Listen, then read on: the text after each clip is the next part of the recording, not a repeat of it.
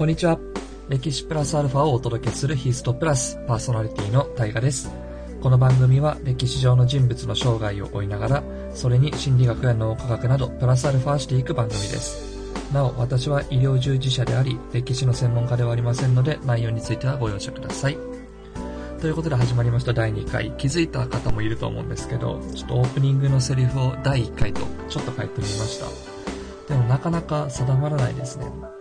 まあ、さっきも言ったように、要は、私は、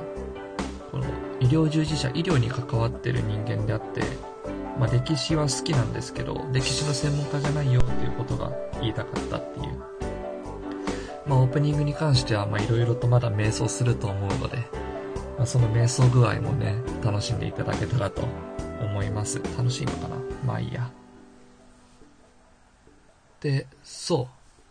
先日、新しく本棚を買えま、買いまして、っていうのも、まあその、今自分が使ってる本棚が結構ちっちゃいんですよね。なんか、肩幅開いたぐらいにちょっと大きいぐらいの幅で、高さが3段しかないんですよ。なんで全然本が入ってなくて、もうその本棚以外にもう机の周りにブックスタンドで4箇所本棚を作ってるんですね。こんな状態なんで、ちょっと新しく本棚買おうってことで、先日ちょっと見に行って、なかなかおしゃれで、なんか結構自分が木製の家具が好きなんで、まあ、それが変えて結構今気分ランランなんですけど、ランラン？ルンルンですかね気分っていうのは。気分ルンルンですね。まだ届いてないんでね、届いたらこの今のちっちゃい本棚と、この新しく届くであろうオシャンティーな本棚を、ちょっとこれ見よがしにツイッターに写真載っけようかなと思ってるんですけど、まあこれでだいぶ机の周りもスッキリするんで、うん、いい買い物したなっていう。でもあれですね、なんか、ネットで最初買おうと思ったんですけど、無理ですね。家具とか、家具っていうか、本とかだったら、なんかネットで買えるんですけど、家具って結構、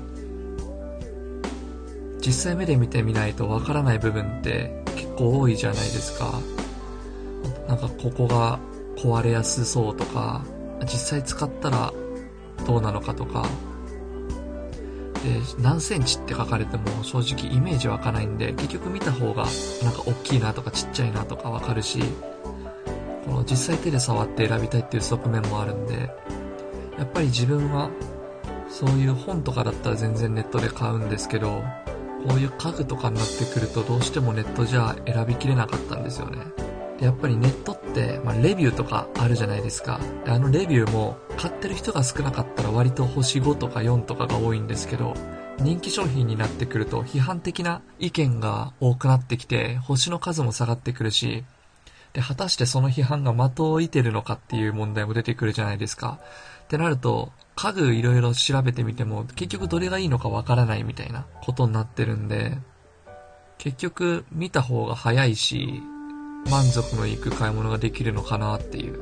これ聞いてる人の中で家具とか結構ネットで買われたりする人いらっしゃるんですかね。なんか、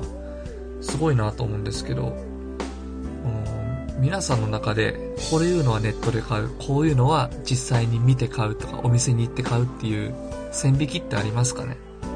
結構自分はなんか手触りとか大事なものとか、まあ、今回みたいな家具みたいな想像がつきにくいものっていうのはちょっと目で見て買わないと、まあ失敗しそうで怖いんで、お店に行って買うんですけど、逆に本とか文房具とかスマートフォンのケースとかは、まあそれなりにレビューとかはあんまり参考にならないんですけど、まあそんなに大きなお金でもないんで、まあ安く買えるんで、そういうのは少々失敗してもいいかなっていう覚悟でネットで買ったりはするんですけど、実際皆さんはどういう風にこれはネットで買う、これは店に行って買うっていうのを決めてるんですかね。正直このリアルな店で買うのかネットで買うのかって結構使い分けって難しいと思うんですよね。なんか何でもかんでもネットになればいいって問題でもないし、うん、なんかその辺結構難しいですよね。なんか、いい、いい線引きとか、私はこうしてますみたいなのがあったら、ぜひね、ちょっとメールかなんかで、まあ、ツイッターに来てもらってもいいですし、なんか教えてもらいたいですね。参考にしたいです。ということで、まあちょっと本題にぼちぼち入りましょうか。で、まあその前にちょっと前回のおさらいをしときましょう。というわけでね、えっと、前回までは、農民の家に生まれながら剣術をやってた土方歳三が、まあ、徳川家持様をお守りするために京都の浪士組に参加しますってことで京都に行くんですけど、まあ、清川八郎の策略でこの浪士組として集まった人たちは実は尊王攘夷のためにこれからはやっていこうっていう話になるんですね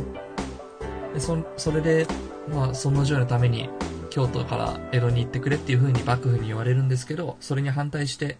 京都に残った人たちが、まあ、後の新選組になりますよっていう話までをしました。で、今日はタイトルにある通り、まあ、老子組から金門の変までもう一気に見ていきたいと思います。で、まあその中で新選組に課される厳しいルール、掟として、4箇条の禁令っていうのが出てくるんですね。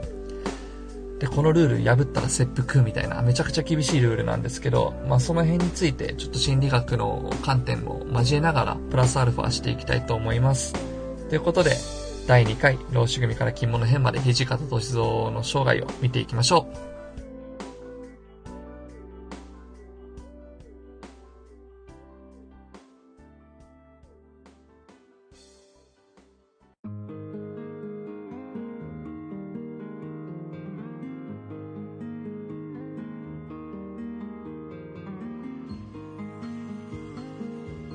というわけで、京都に残った人たちで身分老子組が結成されるわけですね。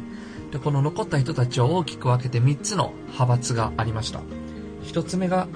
殿内義雄と家里次郎率いる殿内家里派。2つ目が近藤勇率いる近藤派。3つ目が芹沢鴨率いる芹沢派ですね。この3つの中で権力争いが起こるんですが、最初に標的にされたのが殿内家里派です。近藤勇の手紙では、芹沢鴨と私が隊長となり失策を犯した殿内義雄を四条橋で殺し、家里次郎は大阪で切腹したっていうことが書かれてあるので、まあ、このことから芹沢鴨の派閥と近藤勇の派閥がタッグを組んで、殿内家里派のリーダー2人を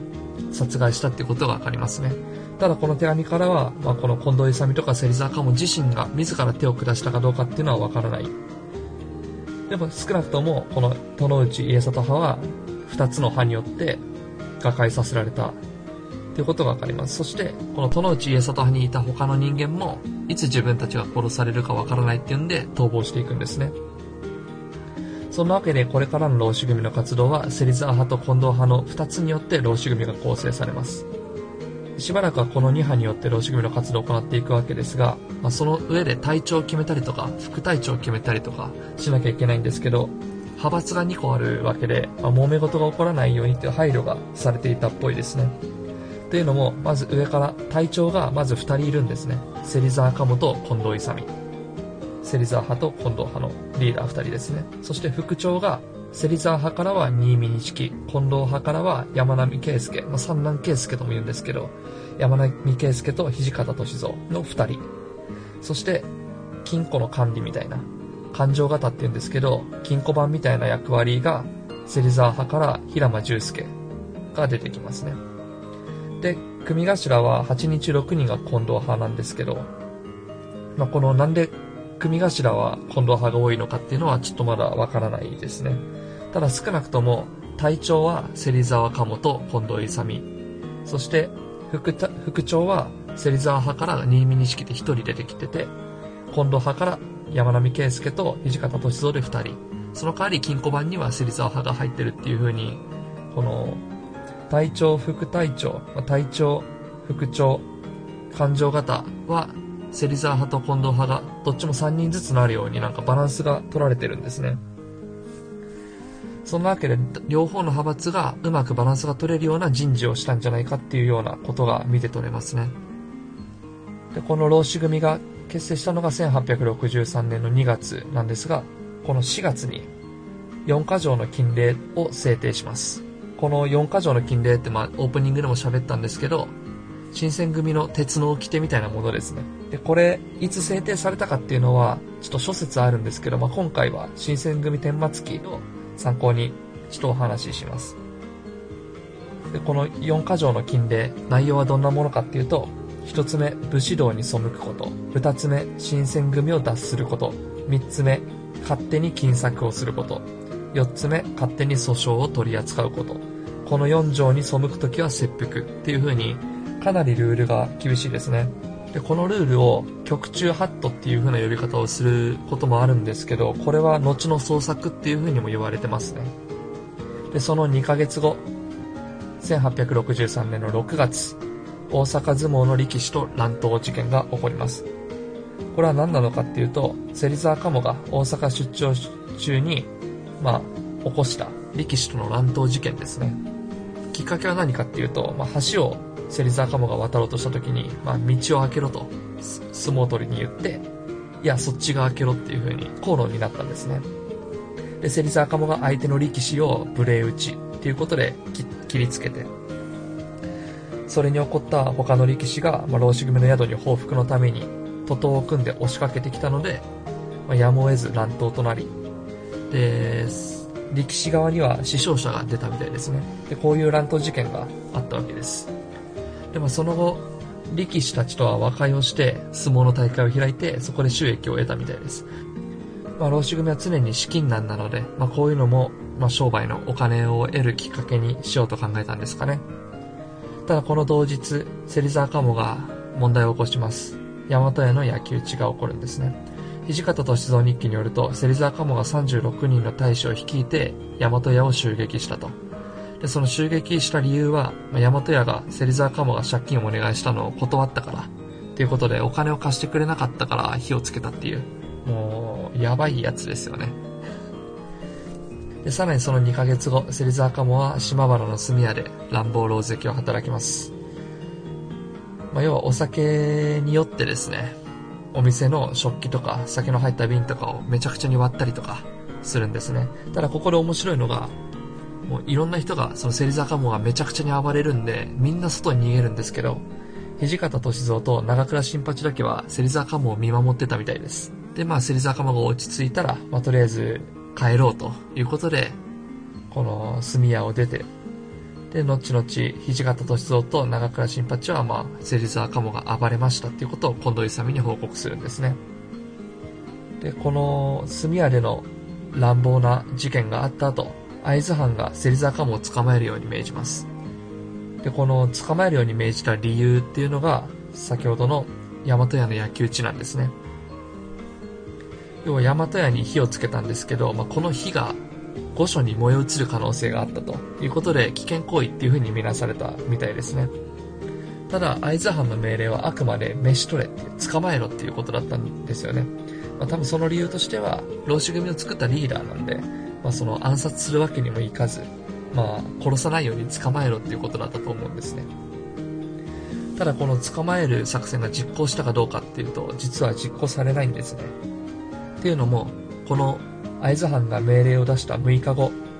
8月18日の政変が起こるんですね。つまり日本中の、日本の権力がガラッと変わるわけです。8月18日の政変っていうのが何なのかっていうと、まあ、ざっくり説明しますと、まあ、この頃力を持ってたのは倒幕派、幕府を倒そうと考えていた長州藩でした。で、まあ、御所の警備なんかも長州藩がやってたんですけど、まあ、この長州藩が、まあ、朝廷内の急進白業と一緒に朝廷内で政治工作をしてたんですねでそのことが会津藩に漏れてそれが孔明天皇の耳に入りそして長州藩に協力していた急進白業7人の官位を取り上げて会津藩と薩摩藩が協力して長州藩を京都から追い出すとで、これを8月18日の政変っていうんですね。まあ、またの名を七教の都落ちっていう風に言います。まあ、要は何が起こったかっていうと、今まで倒幕派の長州藩が力を握ってて、まあ、朝廷内で政治工作もしてたんですけど、まあ、その情報が漏れたことによって、今度は長州藩が京都から追い出されて、後部合体派が力を握るっていう、一気に権力がガラッと変わったんですね。でちなみにこの追い出す時、薩摩藩と会津藩が協力して長州藩を追い出す時に老子組も出陣してます。仕事内容としては御所の警備を行ったみたいですね。でこの出陣をきっかけに、まこの新選組っていう名前を朝廷から賜ったっていう風に言われてます。なのでこれ以降は老子組のことを新選組っていう風に呼んでお話しします。で、この8月18日の政変の3日後に、つまり8月21日に、まあ、正式に京都の見回りっていう任務も与えられたみたいですね。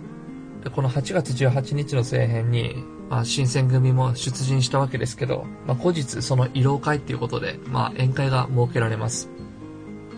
で、まあ、そこで芹沢鴨たちはしこたまお酒を飲むんですけど、まあ、その帰宅後、さらに飲み直すんですね。飲み直したメンバーは、芹沢鴨と、組頭の平山五郎、勘定型の平間重介。まあ、3人とも芹沢派の人間ですね。それプラス、土方歳三。まあ、あとこの芹沢鴨と平山五郎と、平間重介の3人には、各々のお気に入りの女の子も一緒にこのお席には同席してたみたいですね。慰労会の後に飲み直した理由っていうのがちゃんとあって、実はこの、まあ、二次会みたいなもんですね。帰宅後にまたお酒を飲んだのは、芹沢鴨と平山五郎を暗殺するためだったんですね。最初の方でもお話しした通り、この老子組が結成された時は3つの派閥があって権力争いをしてたと。で、後々芹沢派と近藤派の2つの派に分かれてたわけですけど、やっぱり勢力争いは続いてるんですね。そんな中で、芹沢鴨が、まあ、相撲力士と争い事を起こしたりとか、大和屋を焼き討ちしたりとか、炭屋で乱暴狼藉を働いたりとか、しまいには会津藩から捕まえろっていう命令が出ちゃったりとかして、まあ、正直、新選組の名前も汚すような行為をしてるわけですね。そんなわけで、暗殺を試みたわけです。なので、この芹沢鴨、平山五郎、平間重介と土方歳三っていう芹沢派3人と土方歳三がお酒を飲んだんですね。つまり土方歳三のここでの役割は、芹沢たちを、芹沢鴨たちを泥酔させることでした。でこの飲み会の様子が、土方歳三日記の本に引用されてる、都の錦っていう文献に、まあ、すごいよく書かれてるんで、ちょっとそれを参考にしながら見ていきたいと思います。感情型の平間重介はあまりお酒を飲まないため、そんなに酔ってはないが、芹沢鴨は泥酔、組頭の平平山五郎も玄関でぶっ倒れるような状態で、担いで寝床まで連れてったと。芹沢鴨と平山五郎は屏風を立てて同じ部屋で、平間重介は別室で寝てたそうですね。そしてそれぞれの女性も、各々についてたみたいです。土方歳三はみんなが寝たことを確認し、家の門を開けて立ち去ると。その後に近藤派が2手に分かれて彼らを襲撃したと。で、この近藤派から誰がこの襲撃に関わったのかっていうのは、まいろいろ見てみたんですけど、諸説あるんですね。本当に本に書いてあることとかネットに書いてあることとかいろいろあるんですけど、まあ、今回ちょっと自分が手持ちに持ってる本として、相川司さんの土方歳三新選組を組織した男っていうのと、長倉新八の新選組天末期に書かれてあることを紹介したいと思います。まず、土方歳三新選組を組織した男、相川司さんの著書では、原田佐之助と山並圭介が平山五郎を殺し、土方歳三と沖田総司が芹沢鴨とその女性を襲撃したと。で平間重介は襲撃に遭わず、まあ、その夜に脱走したっていうふうに言われてます。で長倉新八の新選組天末期では、土方歳三、沖田総司、東堂平介、三倉伊勢武の4人っていう風になってますね。なんでまあここの辺は諸説あるんですけど、まあ、少なくとも土方歳三は参加していたっていうことがわかります。でまあこのようにですね、会津藩からは芹沢鴨を殺さずに暗殺するんじゃなくて、捕まえろっていう風に言われてたんですけど、実際のとこ暗殺しちゃったわけですね。で、この殺された芹沢鴨と平山五郎は、まあ、公には病気で死んだっていう風に発表されたみたいですね。まあ、少なくともこれによって近藤派が新選組内の権力争いを制したことになって、まあ、これを機に局長が近藤勇、副長が土方歳三っていう風になるんですね。でもちろん、芹沢鴨と平山五郎が殺されたわけですから、芹沢派の人間は逃亡します。なので、ここで新選組の人数も一気に減るんですけど、まあそんな中で、人数不足の中でも、近藤勇がここから局長として、そしてナンバー2として土方歳三っていう、こういう構成で新選組は活動していきます。そして8月18日の政変から約10ヶ月後ですね、新選組は一人の不審者の尋問を行いました。で、まあその不審者が言うには、火薬を所持した長州系老師が京都に潜伏中で、後部合体派の中川宮や会津藩主を討ち取り、大風を待って京都市中を焼き払うっていうことを、この自白させたんですね。要はどういうことかっていうと、まあ、長州系、倒幕派の人たちが火薬を持ってると。で、風が強い日にこの火薬を使って京都中を、京都の街中を火の海にしようと企んでると。そういうやばい奴がおるってことを聞き出したんですね。その早朝、怪しい奴をもう一人逮捕してくるんですね。それが古高俊太郎って言うんですけど、この古高俊太郎については、30代にして独身、商売しているようにも見えない、町内での人付き合いもないっていうことで、まあ、以前から怪しまれてたみたいですね。まあ、この程度でちょっと怪しまれるんだったら、まあ、正直僕もやばいなと思うんですけど、この時代だったら僕も怪しまれてたんですかね。人付き合いもそんなにないし。うん。まあ、省内の人付き合いはしないと怪しまれるみたいですよ。で、まあ、この怪しまれてた古高俊太郎を逮捕して、まあ、今でいう家宅捜索、ガサ入れってやつですね。をやってみると、まあ、自宅から武器やら弾薬やら密書やら出てきて、まあ、お前何か隠しとるやろってことで、厳しい尋問を受けるんですね。で、この厳しい尋問の内容なんですけど、新選組天末期に生々しく書かれてますね。で、ちょっとその内容をざっと見てみると、土方歳三は古高俊太郎が口を開かないため、古高を縛って吊るし、足の裏に五寸釘をぷつりと刺し、ろうそくを立てて火をつけたと。これに耐えられず古高俊太郎は謀反計画を全て話しちゃうんですね。で、その計画がどんなのかっていうと、ま大風の日に京都御所に火をつけて、それを聞きつけた中川宮や松平片森を殺すっていう、なかなか恐ろしいものでしたね。一方、古高俊太郎が捕まったことを知った長州藩の過激派は、緊急会議を池田屋で開くわけです。で、この古高俊太郎を捕まえた時の、まあ、早朝に捕まえて、まあ、その日の昼ですね、新選組は34人で出勤したみたいです。で、まあ、これで、この長州藩の過激派が緊急会議をしてた池田屋に乗り込むわけですけど、34人で出勤したんですね。っていうのが、さっき言ったように、派閥争いをして芹沢鴨を殺したわけで、芹沢派が一気に新選組から抜けてしまったんで、まあ、かなり人数が減ってたと。でなおかつ、まあ、身分の豚所ですね。いつも寝泊まりしているところにも数人残しておかないといけないと。いうことで、まあ、こんな少ない人数になっちゃったと。長州藩の過激派が緊急会議をしている池田屋に乗り込みます。まず最初に近藤勇、沖田総司、長倉新八、東堂平介の4人で突入したみたいですね。で、土方歳三を率いる土方隊は、その野外で待ち伏せをして、まあ、部屋に突撃するんじゃなくて、部屋から逃げてきた奴らを捕まえるための役割だったみたいです。で戦闘時間はだいたい約1時間半、34人を殺害、逮捕したみたいです。で、この時にですね、沖田総司とか東堂平介、長倉新八も負傷してて、特に東堂平介が重傷だったみたいです。で、この池田事件の情報を受けて、長州藩は仕返しをするわけですね。それが金門の変です。池田事件の情報を受けて長州藩が戦争を起こすわけですけど、まあ、それに対して新選組も将軍後見職の一橋慶喜の命令を受けて、会津藩や薩摩藩と共に出陣したみたいです。ただこの戦争がですね、金門の変で起こった戦争っていうのが、1日で長州が負けて敗走するんですね。で、あまりにもこの決着が早くついちゃったもんで、新選組は間に合わなかったと、この戦に。もう会津薩摩が圧倒して、長州藩が1日で敗走しちゃうもんだから、新選組が間に合わなかったため、あんまりここでは手柄を上げられなかったみたいですね。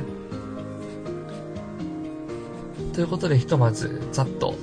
金門の辺まで土方歳三の生涯とともに見てきました。で、この後はですね、伊藤貸太郎っていう人が出てきたりとか、まあ、坂本龍馬が殺害されるような、そんな時期に入ってきます。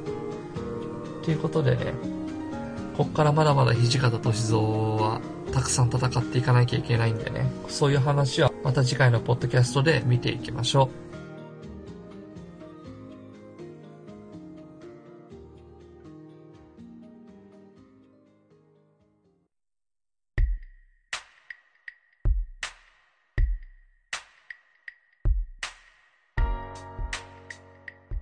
というわけで今日は4箇条の禁令にプラスアルファしていきたいと思います。まあ、この4箇条の禁令、背くと切腹っていうめちゃくちゃ厳しいルールなんですけど、まあ、当時はこれが当たり前だったんですね。まあ、当たり前っていうか切腹が当たり前っていうわけではなくて、この厳しいルールを持ってまとめようっていう発想が、まあ、当時では当たり前だったんですね。ただ、いろんな研究とかが、取り組みとかが今の世界、現代ではされてきて、まあ、それもそのまま通用しなくなってきてるっていうのが現状です。そもそも、何か失敗した時に、罰を与えたりとか、まあ、要は今で言えば叱ったりとか、責任を取る辞任とか、首とか、そういうのが失敗の数を減らすことになってるのかどうかっていう。多くの人が人を育てるのには、人が失敗した時にちゃんと叱らないとダメだって言ってるんですけど、本当にそうなのかなっていうところを、まあ、今日は見ていきたいかなと思います。まあ、結論から言いますと、誰かが失敗した時にその人を叱ったりとか、その人に責任を取らせるっていう行為は、表面的な失敗の数は減るんですよね。ただ、実際に起こってる失敗の数は減らないっていう現象が起こるんですね。これどういうことかっていうと、失敗すると怒られる。だから、失敗しても報告しないようになるんですね。だから、表面的な失敗の数は減るけど、実際の失敗の数は減らないと。で、失敗しても報告しないから、その小さな失敗が積み重なっていって、隠しきれないくらいの大きな失敗になった時に発見されると。で、なんでもっと早く報告しなかったんだって言われるんですよね。よく新人研修でほうれん草が大事だって言うじゃないですか。報告しなきゃダメだとか、連絡しなきゃダメだとかって言うんですけど、でもミスした時に報告したら怒られるじゃないですか。なので、小さいミスって隠すんですよね。だから、失敗した時に何かしら罰を設けたりとか、叱ったりとかって本当はしちゃダメなんですよね。叱れば叱るほど、部下は失敗を報告しなくなるんですね。じゃあ具体的にどうすればいいのかっていうので、一つ面白い事例があります。これは失敗の科学っていうマシュー・サイドさんが書かれた本に載ってた事例なんですけど、パイロットの事例ですね。パイロットって人の命を運ぶ仕事で、すごい責任重大なんで、一回のミスも許されないわけじゃないですか。そんな中で、ニアミス、失敗しそうになった時に、本当に失敗が起こらないようにすぐに報告してもらって、ニアミスの段階で報告してもらって、ミスが起こらないようにするっていう体制をとってるんですね。じゃあどうすれば、そのニアミスが起こった時に報告ちゃんとしてくれるのかっていう。だって普通自分が失敗しかけたことって、みんなに報告したくないじゃないですか。そこで考えついたルールが、これなんですね。10日以内にミスを報告すれば処罰されないっていうルールなんですね。このルールが画期的な理由が2つあって、1つはミスをしたことに対して怒られないっていうこと、処罰されないっていうこと。つまり、ミスをすること自体が悪いことじゃないっていうのを口で言うだけじゃなくて、ちゃんとルールとして盛り込んであるんですね。なので、ミスしたことを上司に報告することのデメリットがないんですね。今まではミスをしたら怒られると。だから報告しないっていう風になってたんですけど、このルールだとミスをしても怒られないと。っていう点がまず一つの、一つ目の画期的なルール。そして二つ目は、この10日以内っていう時間制限を設けてるところですね。これ何がいいかっていうと、この時間制限を設けるっていうのは、まあ、よく詐欺師が使う手口なんですけど、例えばオレオレ詐欺とか、振り込め詐欺っていうので、今日中に何何万円欲しいんだとか、今日中に振り込んでくれとか、3日までに振り込んでくれっていう風に、日にちを設けるんですね。日にちを設けることによって人間は焦るんですよ。焦ることで短絡的な思考しかできなくなる。だから、正常な判断もできずに、振り込んでしまうっていうことがあるんですね。で、これを逆手にとって10日以内にミスしたことを報告すれば処罰されないとつまり人間ミスした時にやばいって思うじゃないですか。やばいと思った時に隠そうと思ってたのが10日以内であれば許されるよっていう風に言われるんですね。なので、どうやってこのミスを隠そうって考える暇もなく、10日以内だから早く報告しようっていう風になるんですね。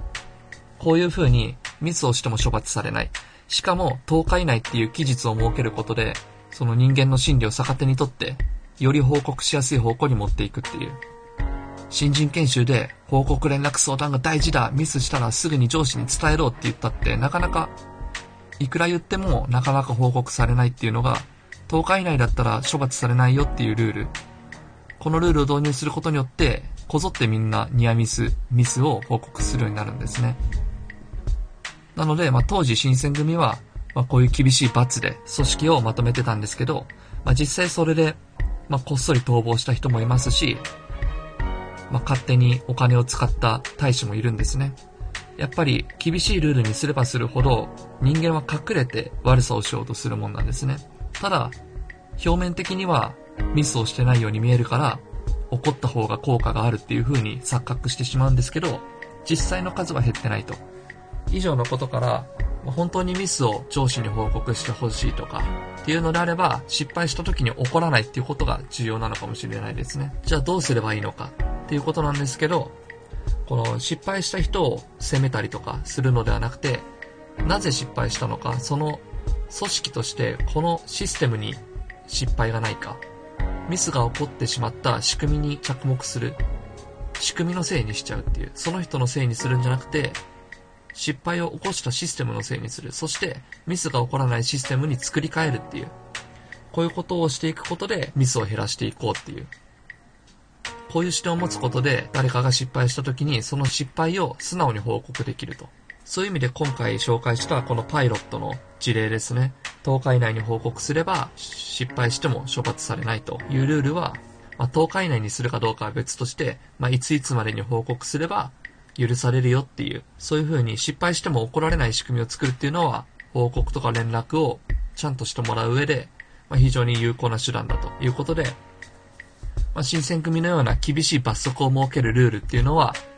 まあ、当時と、当時の考え方としては当たり前だったんですけど、まあ、厳しくすればするほど人はちゃんとルールを守るっていう風に考えられてたと思うんですけど、まあ、いろんな研究とか取り組みが進んでいく中で、まあ、それは表面的な失敗の数しか減ってないと。より失敗を減らすには、その人個人を怒るのではなくて、組織としての仕組みに着目しなきゃいけない。失敗が起こりにくい仕組みに変えていかなきゃいけないと。そのためにはたくさんミスを報告してもらう必要がある。じゃあどういう風にすればミスを報告してもらいやすくなるかっていうと、いついつまでにミスを報告すれば処罰されないよっていうルールを作ると。こういうことすることで、より失敗の起こりにくい組織の仕組みを作ることができるんじゃないかなっていうことで、今回このパイロットの事例を紹介させてもらいました。ということで、今回は新選組の4カ条の禁令っていう厳しいルールにプラスアルファしてみました。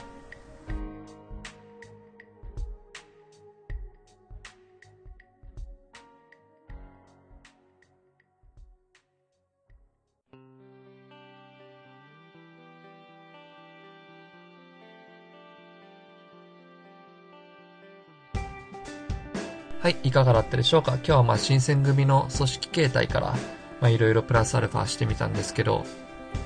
まああれですね。うん。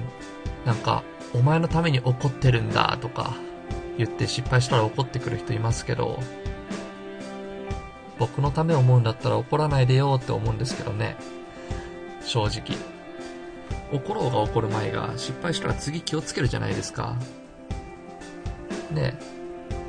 まあ、あと、あれですね。なんか、1回失敗したら、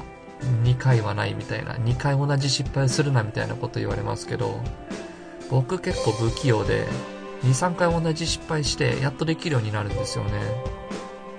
でもその、同じ考えで、同じやり方で、同じ失敗をしてるわけじゃないんですよ。いろいろ試したけど、表面的には同じ失敗に見えるみたいな。なんで自分の中ではちゃんとちょっとずつ上達はしてるんだけど、失敗してるっていう。でもなんか周りの人は、やっぱり2回同じ失敗したように見えるんですよね。なんでまあ、僕はなんか同じ失敗しちゃうような不器用な人に対しては、まあちょっと理解があるんですけど、そうです。全く同じ考えで何も考えずに同じ失敗するのと、その考えた上でいろいろやり方も変えたのに同じような失敗をしてしまうっていうのはわけが違うと思うんですよね。なんかそういうのも含めて、なんか表面的な結果だけ見て怒ったりとか、その教育のためにとか、お前のために起こるんだっていうのは、なんかちょっと理不尽な感じがするんですよね。うん。なんか、お前のために怒ってるんだっていう人の大半が怒ってる自分に酔いしれてるというか、なんでしょうかね、あの変な違和感というか、お前それ本心じゃねえだろっていう感じがちょっと見えすぎちゃってる感じが、うまく言葉で言えないんですけどね。まあなんか自分は安易に起こるような上司にはなりたくないなって、そんなことを思いながら喋ってました。うん。まあ何はともあれいろんな人がいるよってことですね。うん、自分は怒らない上司を目指したいと思います。で、終わりですかね。うん、だいぶツイッターもちゃんとツイートを始めたりとかして、まあまだアイコンはあのままなんですけどね。まあどしどしね、メールとかもお待ちしてますし、まあ本当何でもいいです。うん、なんか、